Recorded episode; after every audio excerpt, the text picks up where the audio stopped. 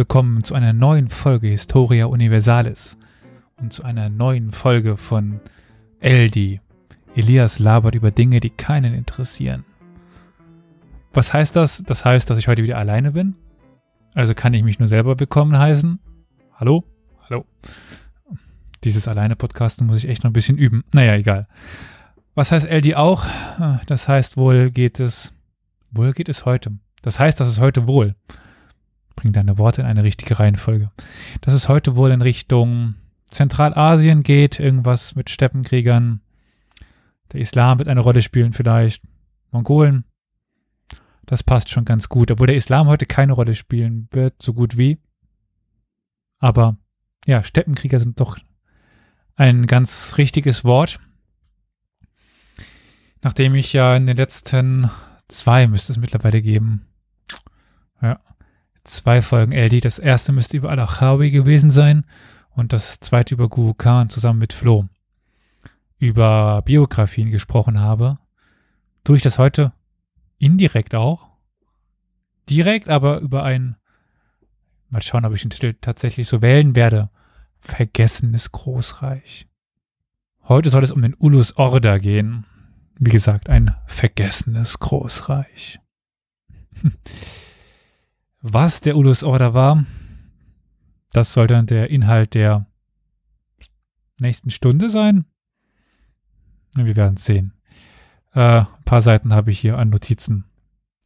Mal gucken, wie sehr ich mich daran halte. Also beginnen tun wir im 13. und 14. Jahrhundert. Was heißt beginnen? Wir beginnen im 13. und enden im 14. So wird ein Schuh draus. Zu dieser Zeit herrschten nämlich die Nachkommen von Orda. Wer ist Orda? Hm. Das ist der älteste Sohn von Judgy. Wer ist Judgy? Das ist der älteste Sohn von Genghis Khan. Also Genghis Khan, Judgy, Orda über ein riesiges, aber für uns jetzt in der Retrospektive sehr schlecht definiertes Gebiet in Südsibirien und angrenzenden Teilen von Zentralasien. Das heißt ungefähr das Gebiet des heutigen Kasachstans und nördlich davon. Aber wie gesagt, Grenzen zu ziehen fällt extrem schwer. Dazu komme ich aber später noch. Die Geschichtsschreiber der timuridischen und usbekischen Zeit, also denen war dieser dieses Reich als der, der östliche Flügel, wie es auch heißt, als ähm, Ak-Orda bekannt. Ak-Orda, die weiße Horde. Jetzt hat die moderne Forschung größtenteils diese Nomenklatur übernommen. Das ist jedoch ja nicht besonders klar. Also, wie gesagt, die Weiße Horde mit dem östlichen Teil des äh, Tschetschenreichs. Wir haben zum Beispiel einen Ötemisch Hachi oder Hatsche. Das ist ein, ja, tatsächlich tatarischer Geschichtsschreiber aus dem 16. Jahrhundert und der verwendet den Begriff Ak-Order, Weiße Horde, für den westlichen, also nicht den östlichen Flügel. Für den östlichen Flügel wird wiederum die Bezeichnung Kök-Order, also blaue Horde, verwendet.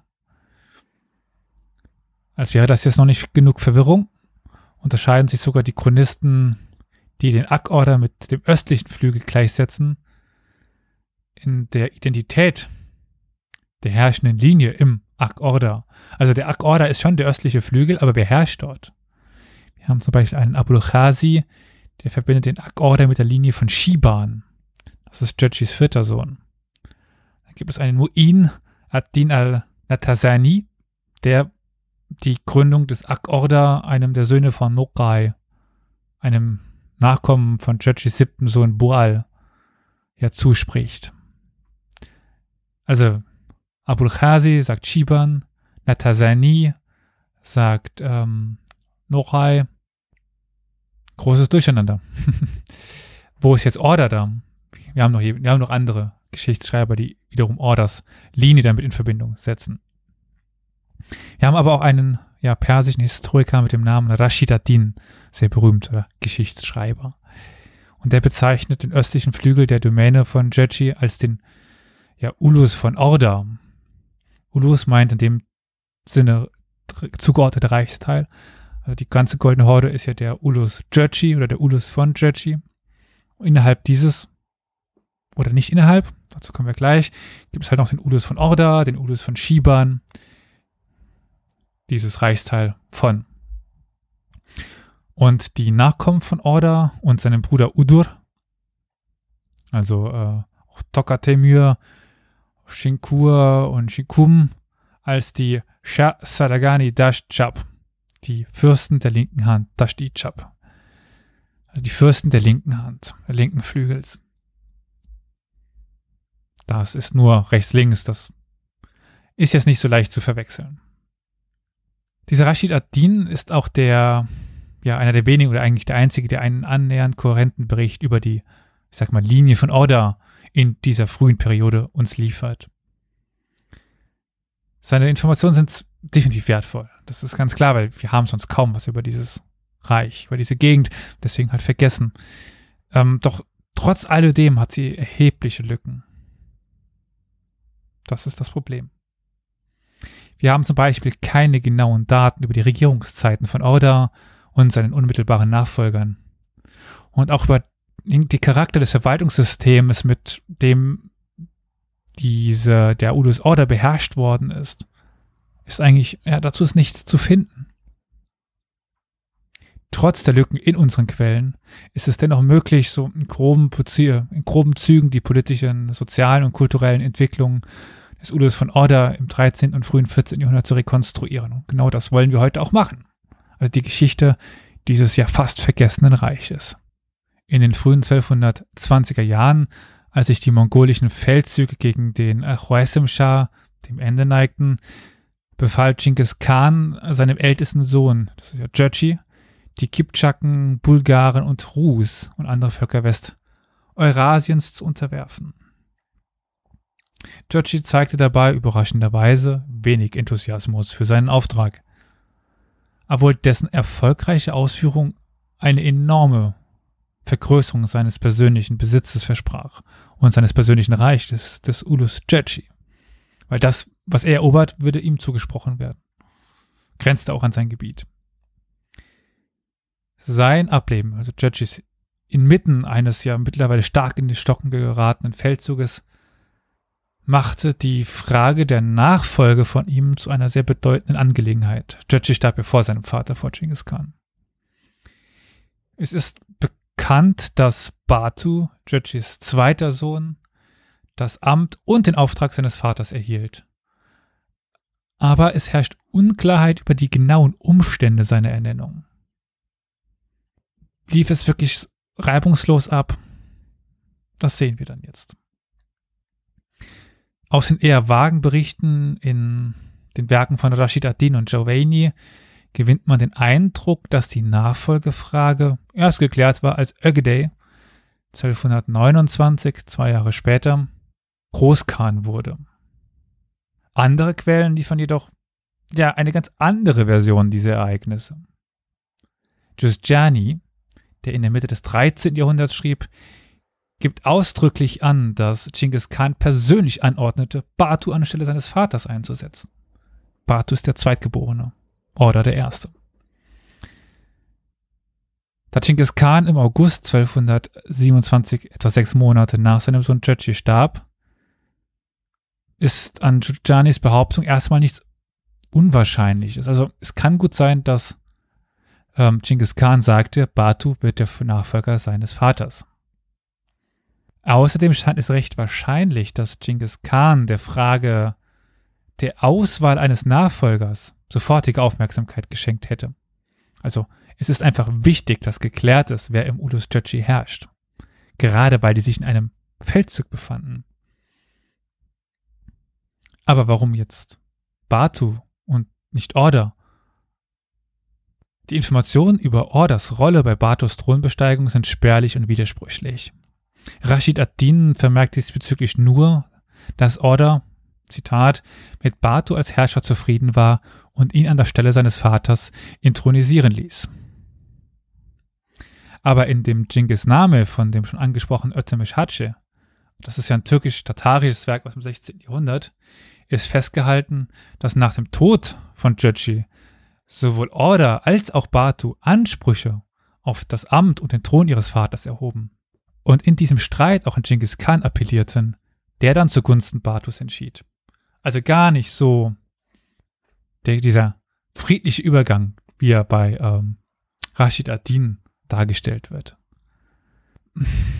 Das ist, diese jetzt ausgetauschten Argumente sind natürlich alles nur vorläufig. Wir können es nicht sagen, was jetzt wirklich war.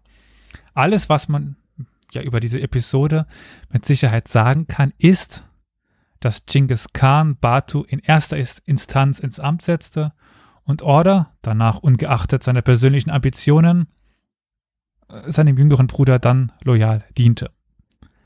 Also wenn Batu Herrscher ist, dann dient ihm auch Order. Neben der entscheidenden Frage der Nachfolge, wie auch immer die jetzt gelöst wurde, erforderte der Tod von Jochi auch eine Entscheidung über die Verteilung der Armee.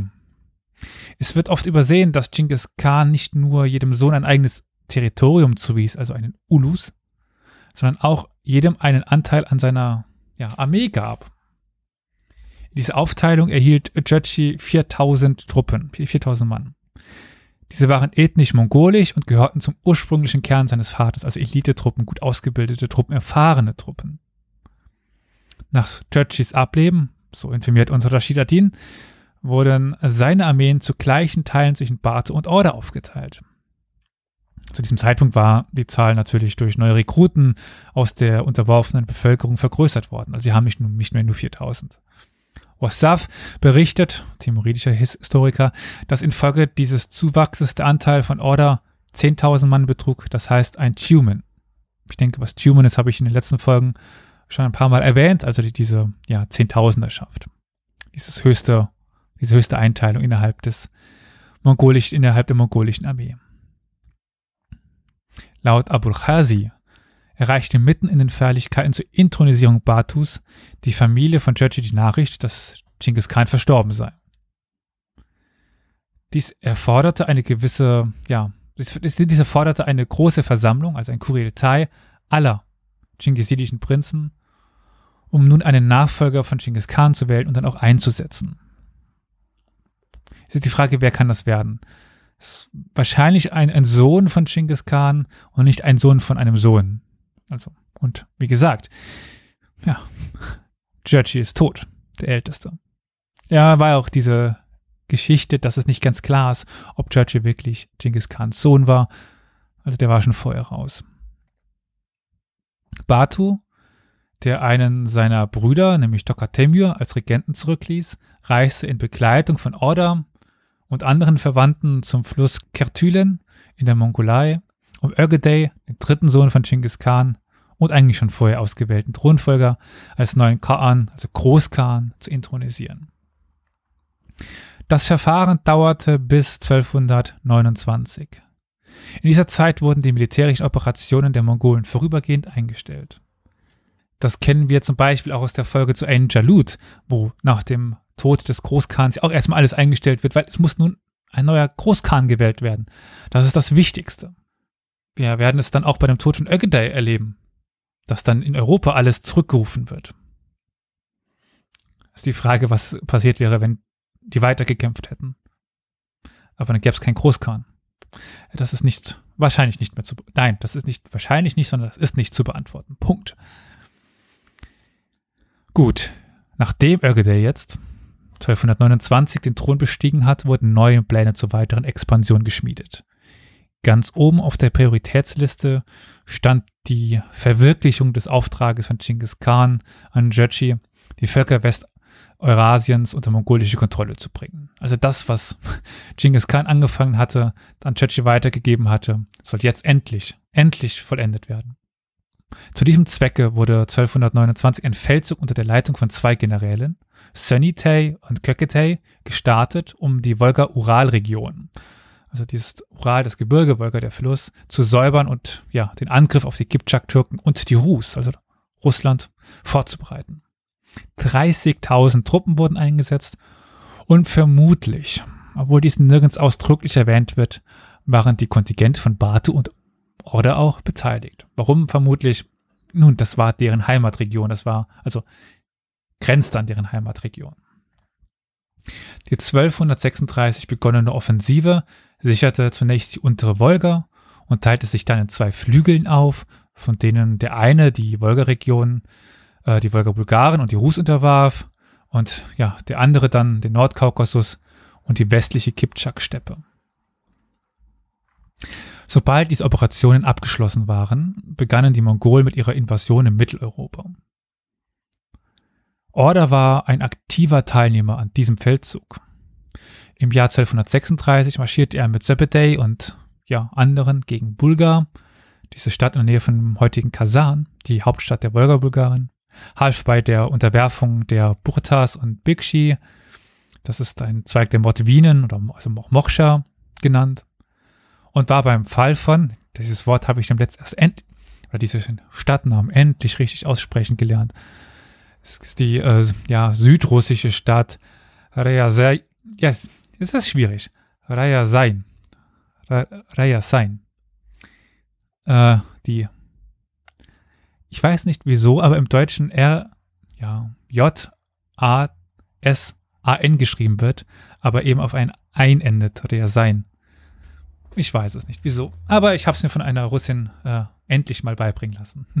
Jedenfalls äh, wurde diese Stadt 1237 erobert. Anschließend nahm Order an der Belagerung von Kiew 1240 teil. Bei einem Angriff auf Mitteleuropa im Jahr 1241 führte er eine Streitmacht von 10.000 Mann gegen Polen an, also in Tumen. Zu diesem Zeitpunkt erreichte dann aber, nachdem sie von Polen dann runter in die äh, nach Ungarn abgebogen sind, erreichte sie die Nachricht des Todes von Ögedei. Die Offensive in Mitteleuropa wurde abgebrochen und die mongolische Armee im Westen kehrte in das Gebiet der unteren Wolga zurück.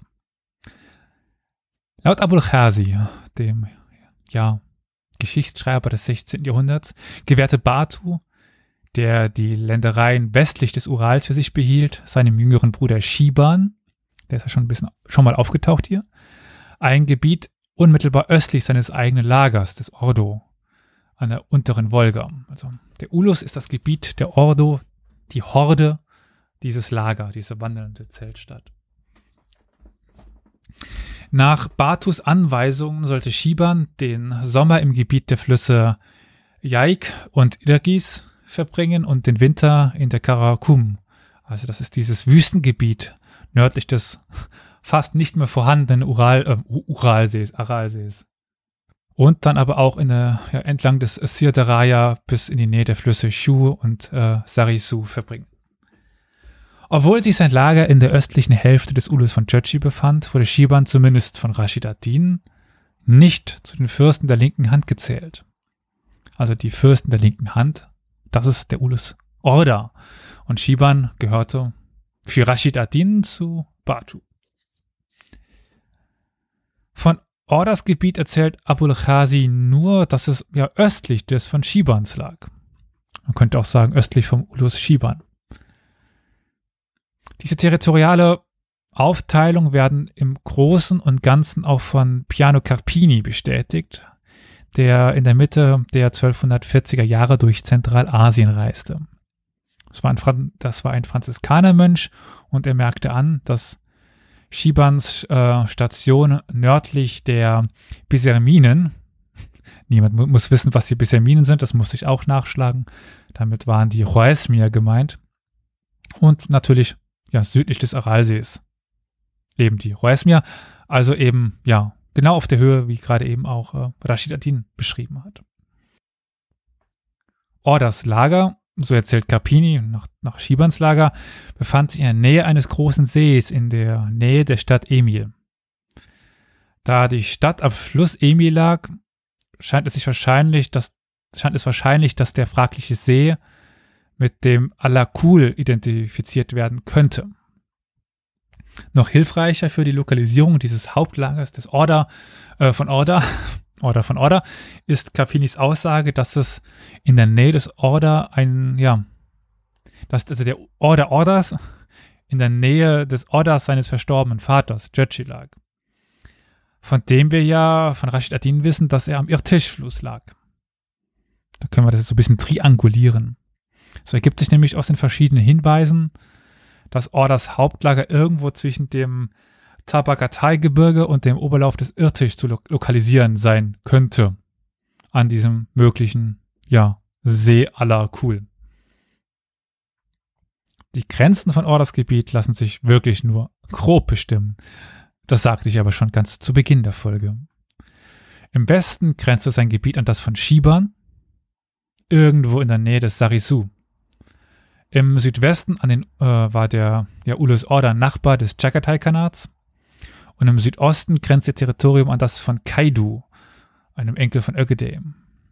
Die östliche Grenze, zumindest im späten 13. und frühen 14. Jahrhundert, war der Irtisch. Dieser große Fluss dient in seinem Oberlauf dazu, die Besitzung der Nachkommen Orders von denen der mongolischen Herrscher Chinas, also der Yuan-Dynastie, abzugrenzen. Wir müssen natürlich daran denken, dass es sich hier um nomadische Grenzen handelt, um Einflusssphären. Nicht wie heutzutage mit einem Grenzbaum. Noch problematischer ist die Lage der Nordgrenze. Wir haben ja sowieso schon wenig Quellen. Und die sagen eigentlich kaum was über die Nordgrenze. Carpani, Carpini, wie komme ich auf Carpani? Carpini berichtet, dass die Tataren nach der Invasion Polens und Ungarns, also nach 1241, die Samoyeden angriffen und unterwarfen und dann bis zum Nordmeer, das heißt eben diesem arktischen Meer vordrangen. Aus diesen spärlichen Daten und denen dann noch von Marco Polo, den ja, denke ich, viele kennen, scheint es wahrscheinlich, dass ja, Orders Ulus oder der Ulus von Orda weit in die Wälder Sibiriens hineinherrscht, in das heutige Russland. Obwohl es zweifelhaft ist, dass die Mongolen die Taiga oder Tundra dauerhaft besetzten, könnten sie eine lockere Oberherrschaft über verschiedene Jagdvölker nördlich der Waldzone ausgeübt haben. Aber da wissen wir es wirklich überhaupt nicht. Sie hatten Einfluss, aber wie? Boah, das können wir so schwer sagen. Nach der formellen Amtseinführung von Gyük, dem dritten Großkhan, wandten sich die versammelten Fürsten, wandten die versammelten Fürsten ihre Aufmerksamkeit anderen Angelegenheiten zu, die, die das Reich betrafen. Dazu gehörte vor allem die Frage des Versuchs von Temüge Ötschgin, einem Bruder von Genghis Khan, den Thron für sich zu erobern. Order und Mönke, nun beauftragt mit der Untersuchung dieser Angelegenheit, führten, ja, Besprechungen unter vier Augen durch und ohne den Rat oder die Hilfe anderer. Ötchigen oder Temüge, wie, je nachdem, wie man ihn nennen möchte, oder Temüge Ötchigen, wurde für schuldig befunden und auf Empfehlung der beiden Prinzen hingerichtet. Als Order war mächtig genug, einen, ja, einen Sohn oder einen, in dem Fall einen Bruder von Genghis Khan zu Tode zu verurteilen. Das sagt schon einiges über die Position eines Orders aus. Und ja, Orda war sowieso eine prominente Figur bei dem Kurieltai oder bei auch anderen und nahm eine führende Rolle sowohl bei den zeremoniellen Aktivitäten als auch den politischen Beratungen ein. Bis zu einem gewissen Grad kann dies als Versuch der Anhänger von Gyük erklärt werden, die Tschetschiden, also die Nachfolger von Tschetschi, zu beschwichtigen, indem sie Order eben diese Ehrerbietung erwiesen, also ihnen so als diese Rolle zuzusprechen. Aber man muss auch bedenken, dass Order nur ja, nun der ranghöchste überlebende chingisidische Fürst war. Also, der gehört zu einer Generation, die jetzt an die Macht kommt. Und er ist davon der Älteste. Und der Rest ist schon, der Vorfahren stirbt langsam weg. So war eine, ja, Teilnahme an den Intronisierungszeremonien wichtig für die, für die Legitimität und als Symbol der Einheit. Zwar verlieh das Dienstalter im mongolischen System nicht automatisch politische Macht, also nicht immer der Älteste erbt. Chechi. Oh, das sind dafür die lebenden Beispiele oder nicht mehr lebende im Fall von Chechi. Aber trotzdem, also er war kein Königsmacher oder Brecher, aber er musste konsultiert werden, konsultiert werden. Seine Aussage hatte Macht, hatte Gewicht. Der Tod von Gyük nach einer kurzen und unwirksamen Herrschaft, der herrschte nur zwei Jahre, führt er zu einer neuen und ja, Wahl und dann zu spaltenden Nachfolgekrise. Batu schlug Mönke, Todois ältesten Sohn, als Nachfolger für Gyük vor, während die Opposition Shiremün, einen Enkel von Ögedei, auf den Thron setzen wollte. Die Prinzen der linken Hand folgten in diesen Angelegenheiten Batus Führung und trugen wesentlich zur Mönkesache bei. Order nahm am ersten Kuriel teil, Kuriel Tai teil, schwieriges Wort, der 1250 in der Region der Kajalik abgehalten wurde und bei der Mönkes Anhänger ihn einseitig zum Khan, zum Großkhan ausriefen. Angesichts der Kritik daran, dass sie eben einseitig ohne Beteiligung der Opposition, dass er eben einseitig ins Amt gehoben worden ist, wurde dann ein zweiter Kuritai in der Mongolei abgehalten, um Mönke in Anführungszeichen ordnungsgemäß im Amt zu bestätigen.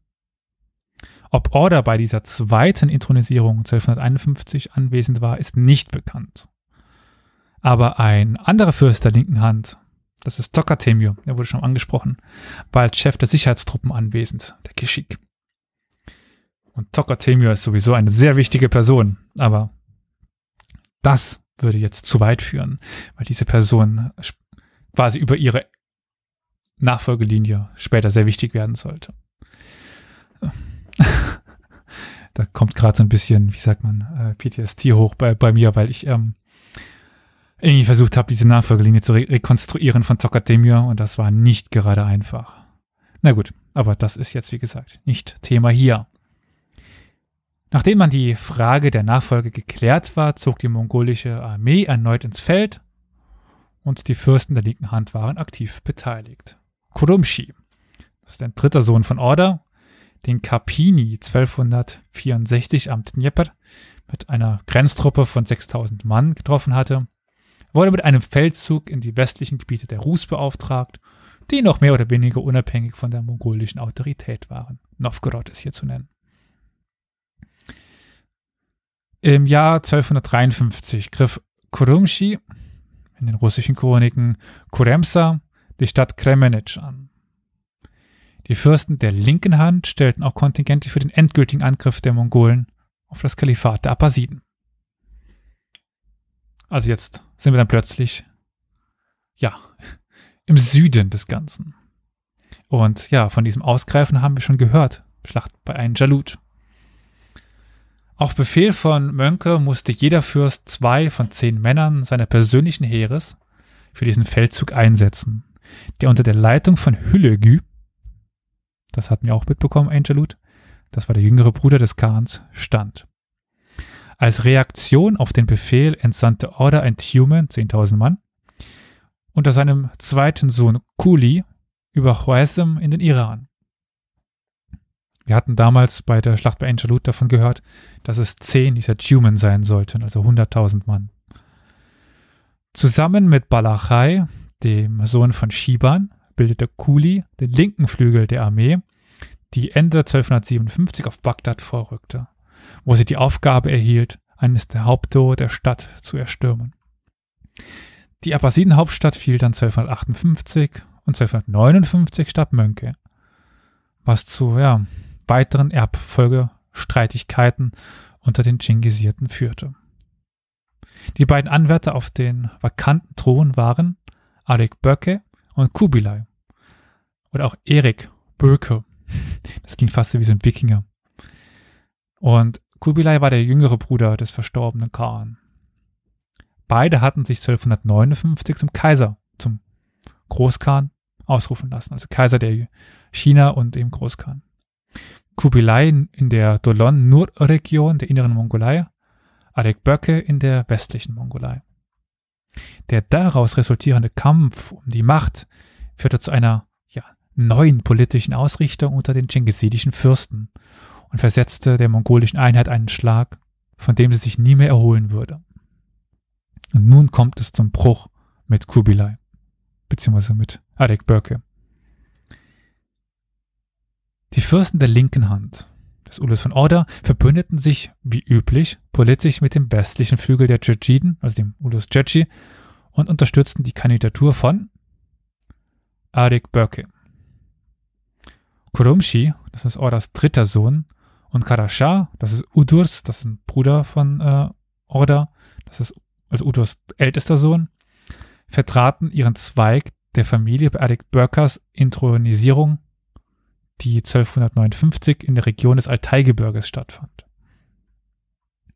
Die Linie von Order wurde auch dann in den Krieg verwickelt, der 1262 zwischen Berke und Hülügü über die Kontrolle von Aserbaidschan und Georgien ausbrach, des Kaukasusgebietes. Das war so der Streitapfel.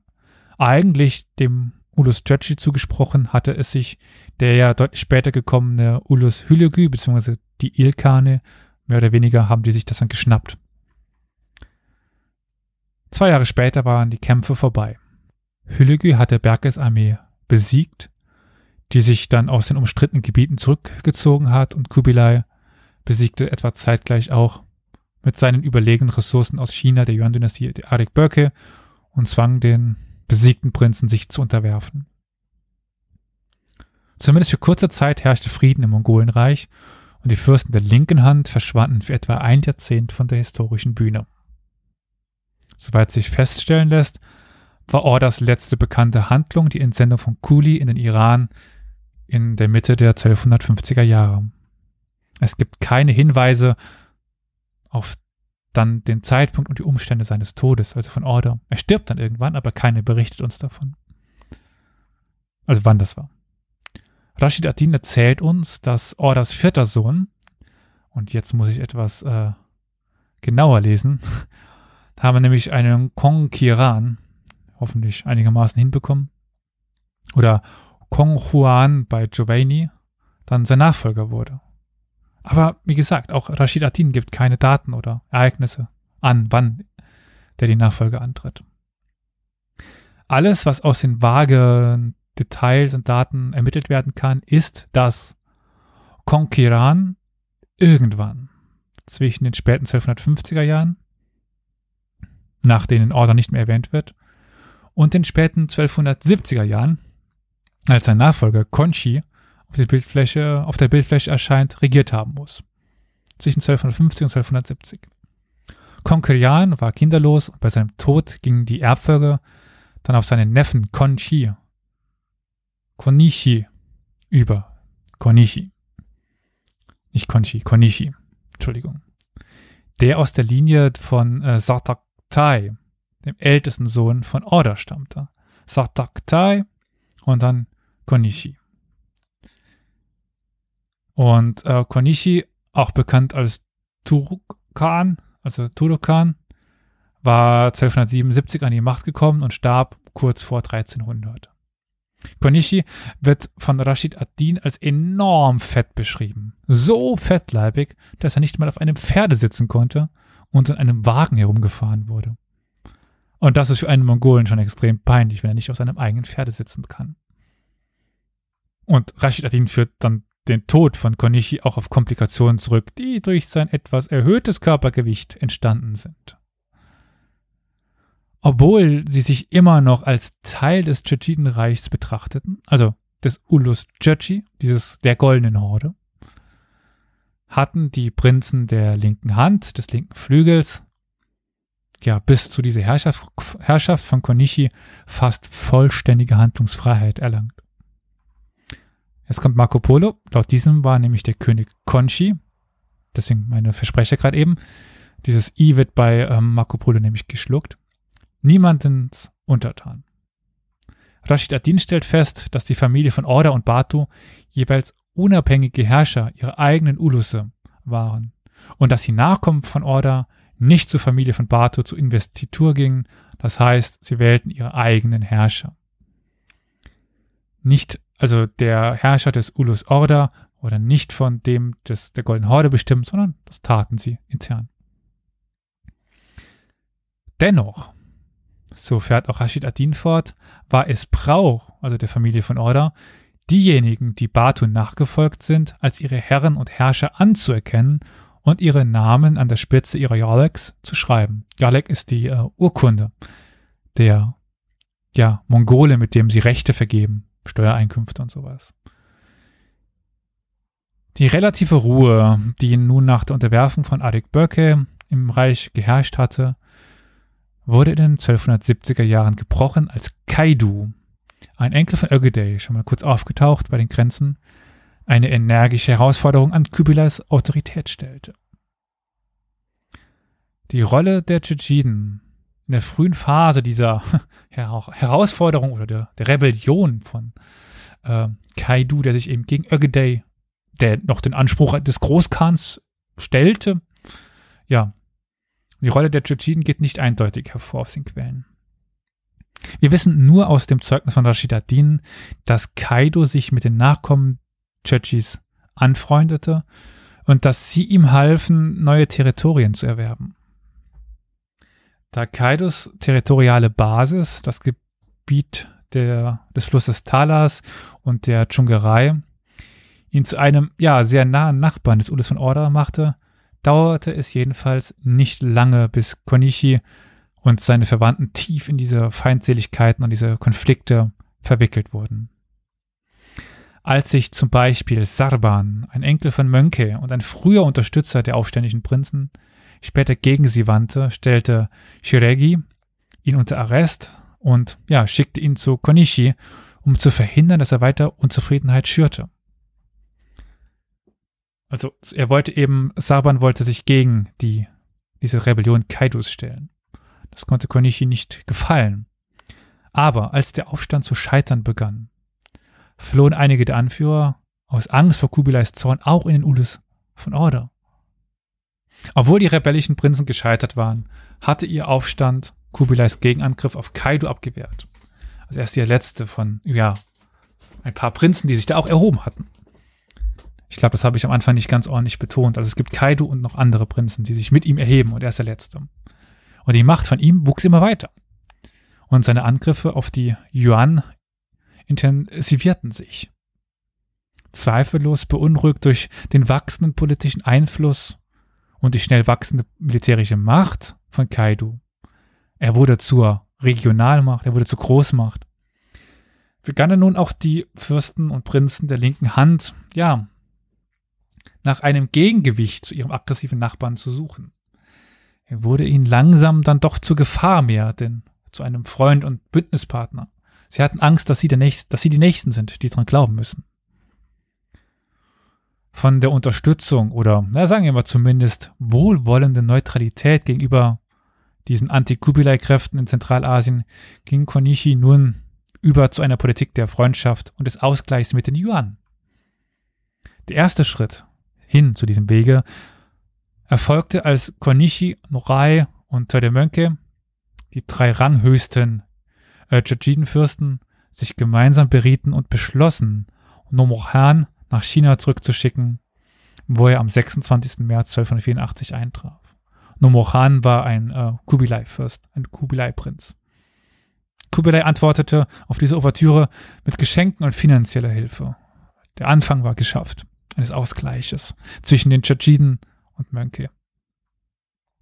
Die Prinzen der linken Hand bemühten sich nun auch, ihre Beziehungen zu den Ilkanen zu verbessern, die traditionell die Verbündeten der Yuan waren und auch voll in den Kampf gegen Kaido verwickelt waren. Rashid ad-Din berichtete, dass Konishi mit Argun und danach mit dem Herrn des Islams, das ist Hassan, zu dem er ständige Botschafter schickte, um seine Zuneigung und äh, Ergebenheit auszudrücken, in freundschaftlichem Verhältnis stand. Und wenn ein Tschetschide mit einem Ilkan in freundschaftlichem Verhältnis steht, heißt das einiges. Die konnten normalerweise nicht miteinander. So hatte Konishi in den letzten Jahren seiner Herrschaft freundschaftliche Beziehungen zu den Herrscherhäusern Irans und Chinas aufgebaut und störte auf eine Konfrontation mit Kaidu und dessen Verbündeten, das ist der Chagatai Khan, Dua zu. Die entscheidende Phase des Kampfes kam jedoch in den, frü ja, in den frühen Jahren des 14. Jahrhunderts, als Bayan, Konishis Nachfolger, auf dem Thron saß. Wie schon bei Order ist auch bei Konishi das Todesjahr nicht bekannt. Aber Bayan war bereits 1299 an der Macht, wenn nicht sogar früher. Seine Erhebung, also von Bayan, äh, provozierte einen offenen Konflikt unter den Prinzen der linken Hand dessen Auswirkungen im gesamten Mongolenreich zu spüren waren, als über die Grenze der Ulusse hinweg. Der erste Herausforderer von Baan war ein jüngerer Bruder, aber den wischte er schnell hinfort. Schwerwiegender und dauerhafter war jedoch die Herausforderung durch Baans Cousin Kupalak. Das ist ein Nachkommen von Orders sechstem Sohn Kutugu, und Kupalak genoss die Unterstützung mächtiger Nachbarn. Offensichtlich verärgert und bedroht durch Kornichis Politik der Freundschaft mit den Yuan und den Ilkanen, versuchte nämlich Kaidu und Dua ja einen eigenen Kandidaten nun für den Ulus von Orda durchzusetzen. Das ist eben jener Kupalak. Laut Rashid ad-Din griff Kupalak Truppen, die er von Kaido und Dua erhalten hatte, Baan zu Beginn seiner Herrschaft an und trieb ihn immer weiter nach Westen in Richtung des Gebiets von Tochtoa oder Tochter. Toketa, dem Khan der Goldenen Horde. Baan griff erneut oder bat erneut um Hilfe von Tochter, aber da dieser zu dieser Zeit stark in einen Kampf mit äh, Nuchai verwickelt war, konnte er keine aktive Unterstützung leisten. Noch. Baan suchte nun auch die Hilfe der Yuan-Dynastie. Er war nun, er war in einer schwierigen Lage. Wurde immer weiter gen Westen gedrückt. Um 1300 berichtete Baan dem Nachfolger Kubilais, das ist Temür Khan oder Temür der Großkhan, dass Kupalak sich zur Rebellion erhoben hatte und mit Kaido und Dua zusammenarbeiten, die ja die Feinde des Yuan-Kaisers waren. Um die Plünderungen von Kaidu und einem Verbündeten ein für alle Male zu beenden, schlug Baan eine große Allianz vor. Also die Tschetschinen mit den Ilkanen und den Yuan. Alle drei zusammen sollten Kaidu schlussendlich besiegen und diesem Aufstand ein Ende bereiten. Wenn sie als Verbündete zusammenarbeiten, so Baan konnten sie den Feind nun umzingeln und vernichten. Als erster Schritt zur Umsetzung dieses Vorschlages verschickte Dr. nun frei von äh, Nochai, der verstorben war, Truppen zur Unterstützung von Baan. Zwei Zumen wurden in das Gebiet von Teresti entsandt, wo sie sich mit den Truppen des Yuan-Kaisers verbinden sollten. Also 20.000 Mann, wenn die voll waren. Indem sie nun die Initiative ergriffen, hofften die Tschetschiden, den Kaan zum sofortigen Hen äh, Handeln zu bewegen. Also sie schicken die Truppen los und sagen ihm, wir treffen uns dort. So, der konnte nicht mehr Nein sagen. Temür, Temür Kaan war zwar scharf drauf, Kaido zu vernichten, hielt aber weitere Vorbereitungen für notwendig und verzögerte den Beginn des Feldzuges um etwa ein Jahr. Dann 1301 war der Kaiser jedoch bereit, endlich zu handeln. Endlich aus dem Sinne der Tschetschiden, aus der Sicht der Tschetschiden. Die Yuan-Armee unter dem Kommando von Kai Shan, einem Neffen des Khan, des Großkhans, drangen in die Altai-Region ein und brachten im September desselben Jahres die Streitkräfte von Kaidu und Dua in der Nähe von Kayadik zur Schlacht. Und aus dieser gingen die Yuan als Sieger hervor. Kaidu selber starb in den Kämpfen und Dua erlitt schwere Verwundungen.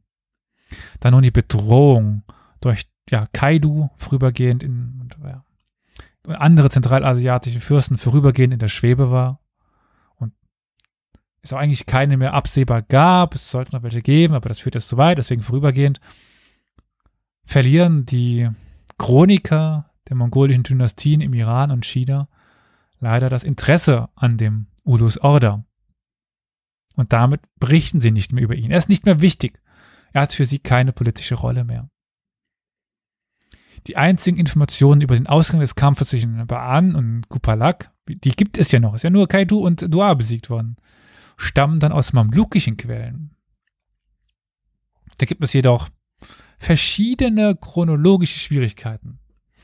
Rücken Adin Baibars, der ist äh, 1325 gestorben, sagt, dass Kupalak im Kampf mit Baan 1301 oder 1302, also im Jahre der Hedschra 701, den Tod fand. Aber dieses Daten widerspricht Rashid Adins Behauptung, dass Kupalak 1302, 1303, also im Jahre der Hedschra 702, noch am Leben war. Ein späteres Werk von Badr ad-Din al-Aini, der ist 1451 gestorben, also doch ein bisschen später als bei Bas, und äh, der sehr vieles zu Golden Horde sagt, besagt, dass Kupalak im Jahre der Hedschra 709, also 1309, 1310, nach einer Konfrontation mit Baan starb.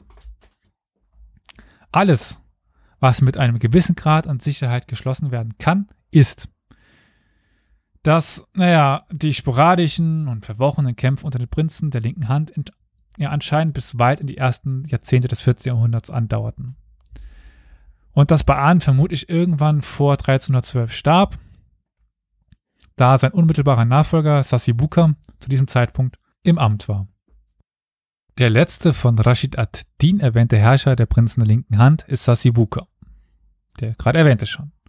Er kennt ihn jedoch nur als zweiten Sohn von Baan, da Sassibuka seinem Vater einige Jahre nach der Fertigstellung des Werkes dieses großen persischen Historikers nachfolgte. Also das äh, Jami al-Tawarih ist circa 1304 vollendet worden von Rashid ad-Din. Rashid ad-Dins Sassibuka ist mit Sicherheit dasselbe Sassibuka, den Natasani als den ersten Herrscher des Ak-Orders darstellt, dieser weißen Horde. Natasani machte Sassibuka jedoch zu einem Sohn von Nochai und nicht von Ba'an. Und in diesem speziellen Punkt irrt Natasani eindeutig. Erstens trug keiner von Nochais drei bekannten Söhnen den Namen Sassibuka. Und zweitens, und das ist noch wichtiger, bringt Natasani Nochai in, ja, also bringt nur, so mal wird ein Schuh draus, Natasani Nochai in irgendeiner Weise mit dem östlichen Flügel des Jochidenreichs in Verbindung. Alle anderen Einträge, die wir über ihn haben, ja, lokalisieren ihn dann doch eher mit seiner territorialen Basis auf der Krim und der Balkanhalbinsel, also am anderen Ende des Tschetschenenreiches. Das wenige, was wir über Sassibukas Herrschaft wissen, stammt dann aber doch eben aus der Arbeit von und aus dem Berg von Natasani. Dessen Daten wir deswegen, abgesehen von der Frage der Abstammung, erstmal trauen müssen. Nach Natasanis Berechnung bestieg Sassibuka den Thron etwa zur gleichen Zeit wie der Nachfolger von Toktar in der Goldenen Horde, also Usbek Khan. Das heißt etwa um 1312 und starb eines natürlichen Todes im Jahre der Hedschra 720, das heißt 1320 oder 21. Von besonderem Interesse ist Natasanis Aussage, dass ähm, Sassibuka in Sauran, einer Stadt am Süderaya, begraben wurde und weiter, dass ihre Saan, sein Sohn und Nachfolger, Uttara, Yant und andere Städte hielt. Das deutet stark darauf hin, dass die Grenzen des Ulus von Orda auf Kosten des Chagatai-Kanats nach Süden ausgedehnt wurden. Der Uttara zumindest im 13. Jahrhundert zum Besitzung eben jenes Kanates gezählt wurden. Also sie rücken nun weiter südwärts. Das Chagatai-Kanat hatte auch erhebliche innenpolitische Probleme zu dieser Zeit. Aber nachdem ich ja bisher hauptsächlich auf die politische Geschichte eingegangen bin, also was ist der Ulus von Orda, wie groß ist er, was macht er, wie tritt er auf, könnte ich nun noch einige Worte zur Gesellschaft der Horde verlieren. Ist nicht ganz einfach, aber ich versuche es zumindest. In seinem Bericht über das Reich des Königs äh, Conchi stellt Marco Polo fest, dass es ein Land ohne Städte und Dörfer sei. Dessen Bewohner, Zitat, immer in Zelten, in großen Eben, Ebenen und großen Tälern und in großen Bergen leben. Zitat Ende. Sie haben, Zitat, kein Getreide zu essen, Zitat Ende, und leben von ihren Tieren, große Herde von Kamelen, Ochsen, Pferden und Schafen. Um ihre Nahrung um ihre Nahrungsvorräte aufzustocken, gehen sie auf die Jagd. Aus dieser Beschreibung könnte man schließen, dass es sich um eine rein nomadische Wirtschaft handelt. Also wirklich den Nomadismus in Reinform. Aber reines Nomadentum ist ein hypothetisches Konstrukt und keine soziale Realität. Also es gab nie auf dieser Welt ein reines Nomadentum. Das Hirtennomadentum kann sinnvoll als Kontinuum betrachtet werden, das von nahezu sesshaften transhumanen Gemeinschaften ja bis zu einer theoretisch möglichen, aber nie realisierten Reihenform des Nomadentums reicht. Das heißt, eine Gesellschaft, die alles, was sie nutzt oder verbraucht, von den Herden ableitet. Aber das, wie gesagt, gab es nie. Die archäologischen Funde zeigen deutlich, dass die Bewohner des Udus von Orda keine Ausnahme von dieser Regel darstellten. Die Überreste einer landwirtschaftlichen Siedlung aus dem 13. und 14. Jahrhundert wurden in der Region Ulukzar, also Ulutau, in Zentralkasachstan gefunden. Also nicht nur eine, sondern mehrere. Also wir haben es eben diese eine, die wir jetzt hier kurz vorstellen. Die ist etwa 85 mal 53 Meter groß und zwar aus äh, gebrannten Ziegeln erbaut, von einer Mauer umschlossen und von einem Bewässerungssystem umgeben. Also es gab Siedlungen, wo dann auch mal was angebaut worden ist und damit eben keine reine Nomadentum mehr. Während Marco Polos, während Marco Polo mit seiner Behauptung recht hat, dass es im Herrschaftsgebiet der Fürsten der linken Hand keine Städte gab, zumindest nicht bis äh, Sauran und andere Städte entlang des Mittellaufs der Sederaya in ihren Besitz kamen, sind die gerade eben beschriebenen Siedlungen natürlich als Dörfer zu bezeichnen und damit eben sesshaft, in welcher Form auch immer. Die Untertanen von König Konchi waren zwar hauptsächlich Nomaden, aber Ackerbau und Sesshaftigkeit waren ihnen nur nicht völlig unbekannt. Die wichtigste und am leichtesten ausbeutbare Beute oder natürlich Ressource im Udus von Order waren die reichlich vorhandenen Pelztiere der sibirischen Wälder. Die Gebiete von Konchi, so berichtet Marco Polo, beherbergten viele Bären, Eichhörnchen, Füchse und Zobel, von denen, ja, letztere als besonders wertvoll galten und immer noch gelten ja.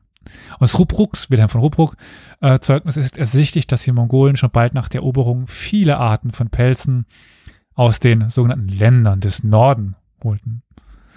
Also, ja, Russland. Das heutige Russland, Sibirien.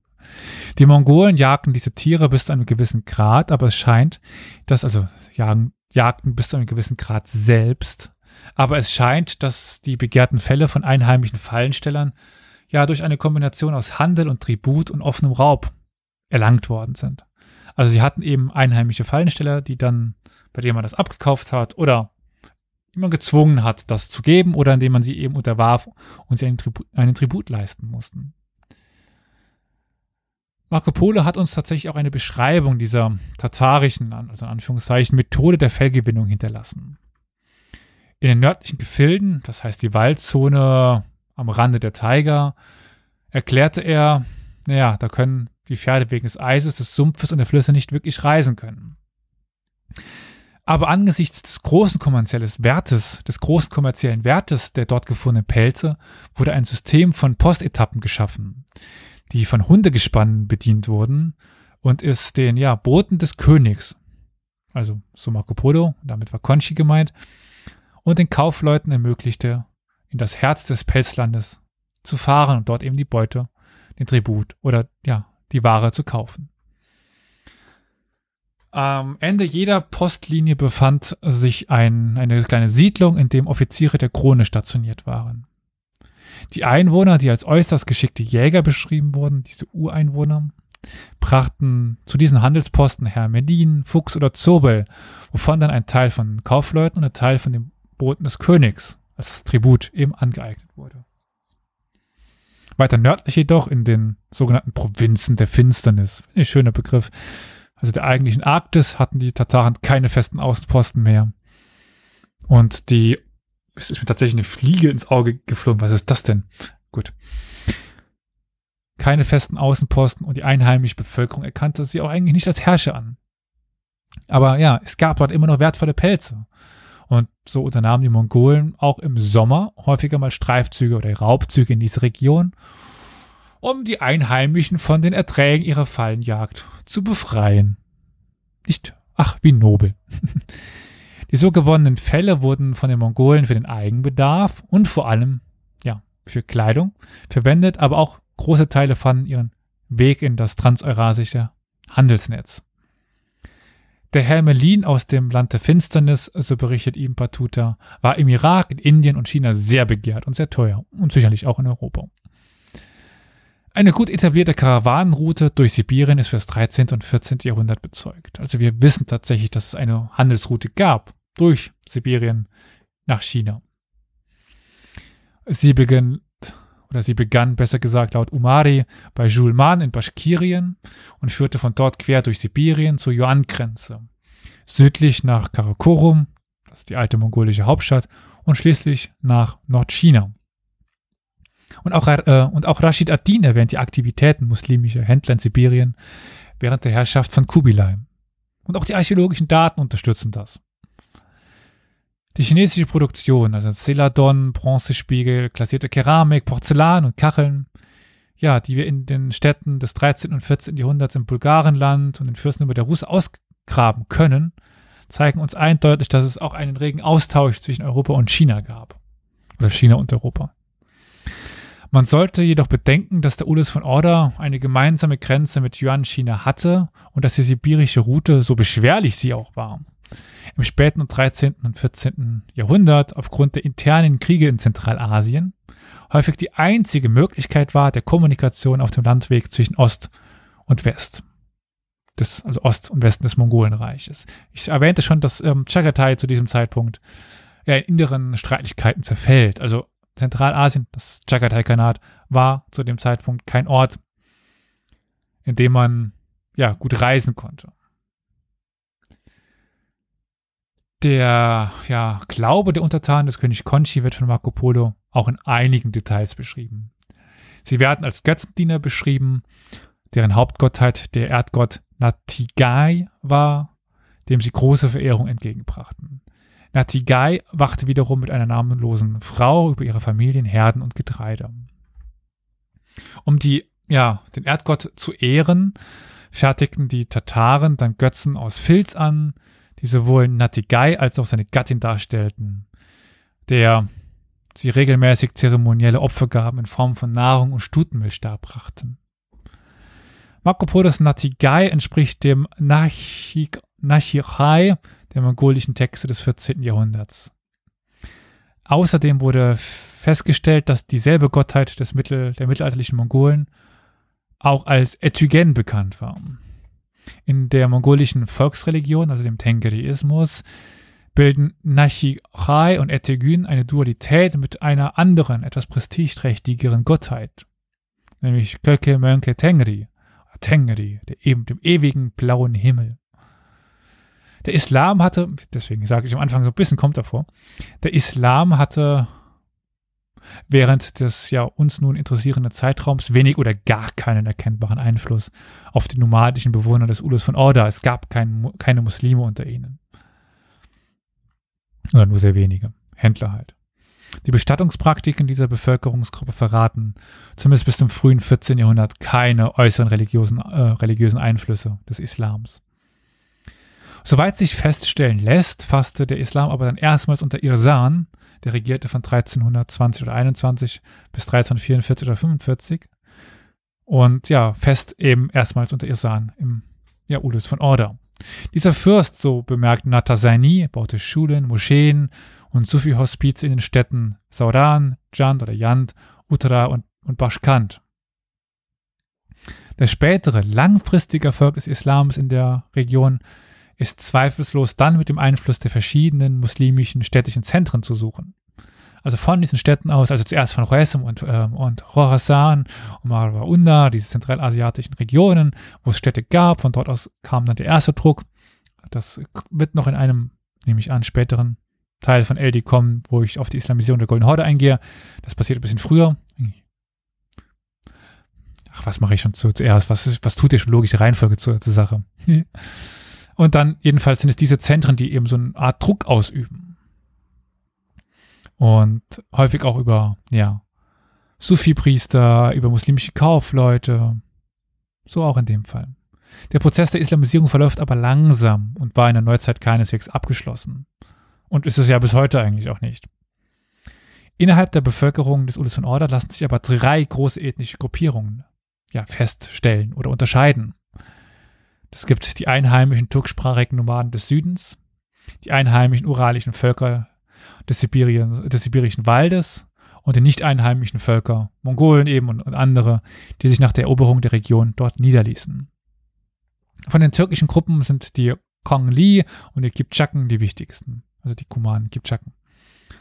Die mongolische Invasion der 1220er und 1230er Jahre verursachte natürlich eine beträchtliche ja, Durchmischung unter den Kangli-Stämmen. Viele wurden von den eintreffenden mongolischen Truppen getötet und andere des Landes vertrieben. So auch bei den Kipchaken, die ja bis in die, äh, bis nach Ungarn kamen.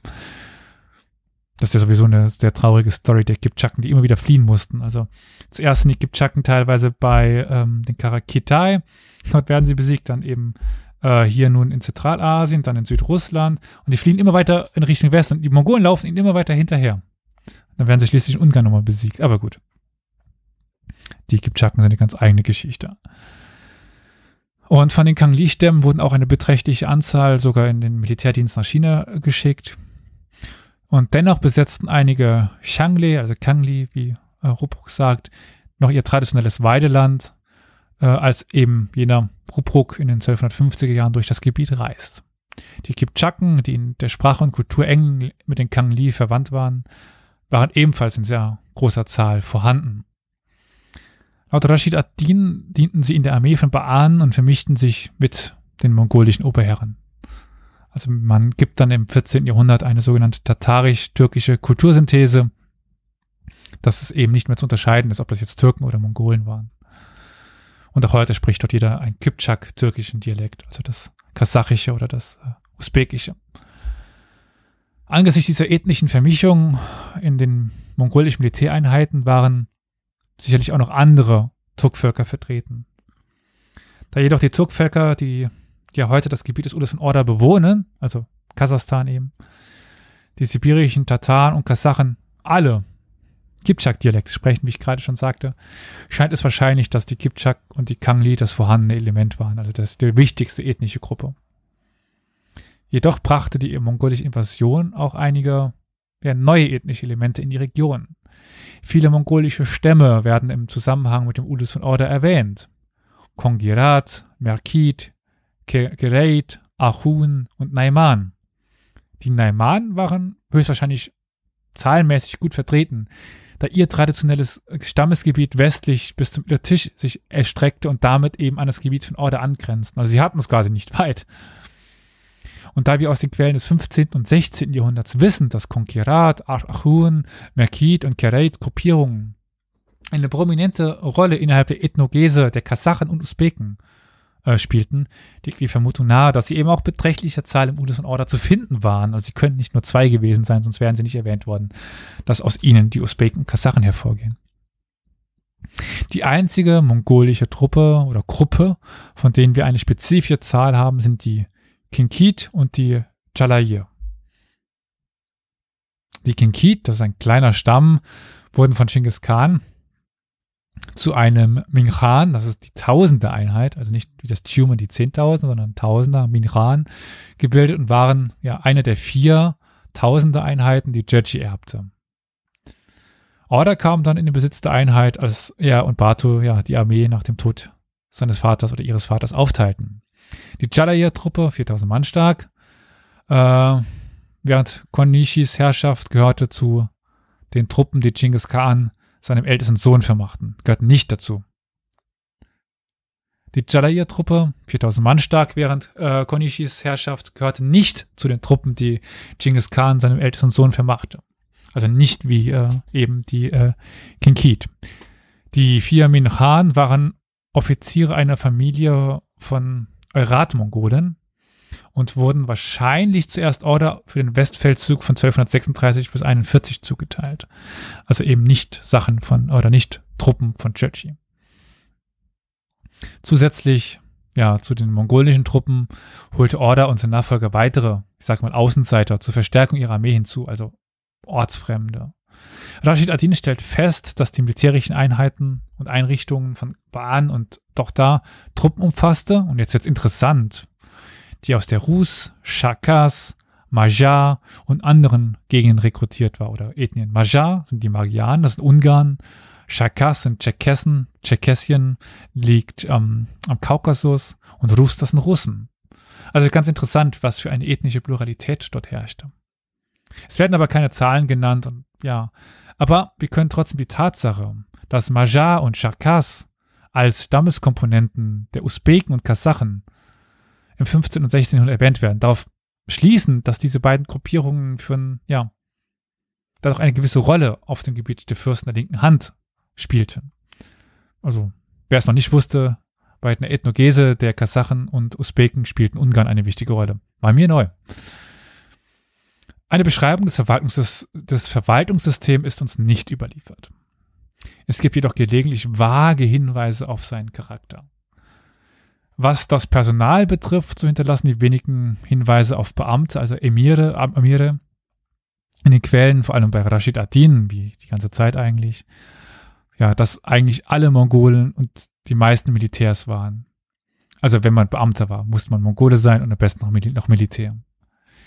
Die ausländischen Verwaltungsspezialisten, Uiguren, Chinesen oder Huaesmir und so weiter, gibt noch mehrere, die normalerweise den Mongolen halfen, also in den sesshaften Gesellschaften im Iran, in China und in den Fürstentümern der Rus werden nicht erwähnt. Und das macht das etwas besonders, dieses Ulis von Order. Es gibt eben nicht diese Choesmir, die plötzlich auftauchen.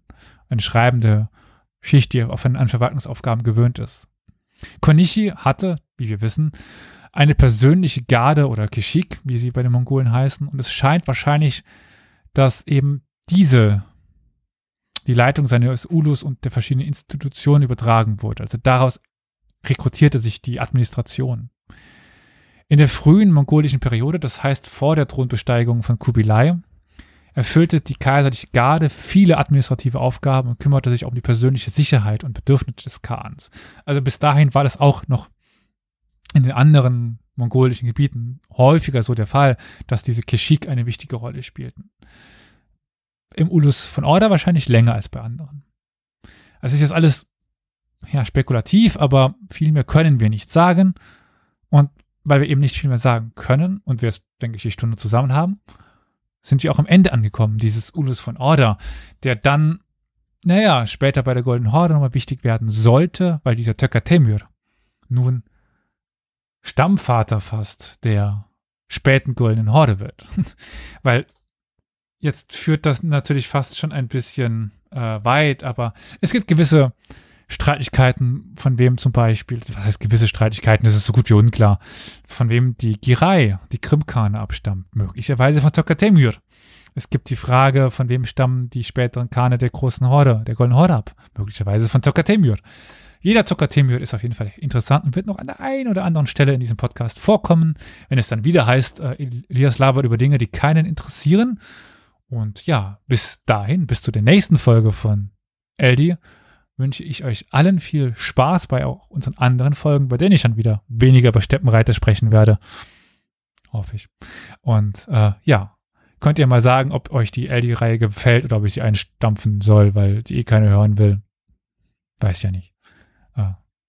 Oder ob ich mich irgendwann dann, ob wir den Podcast umbenennen sollen in Asia Universalis oder so. Steppenreiti Universalis, keine Ahnung. Bis dahin, wiederhören und äh, bis zum nächsten Mal.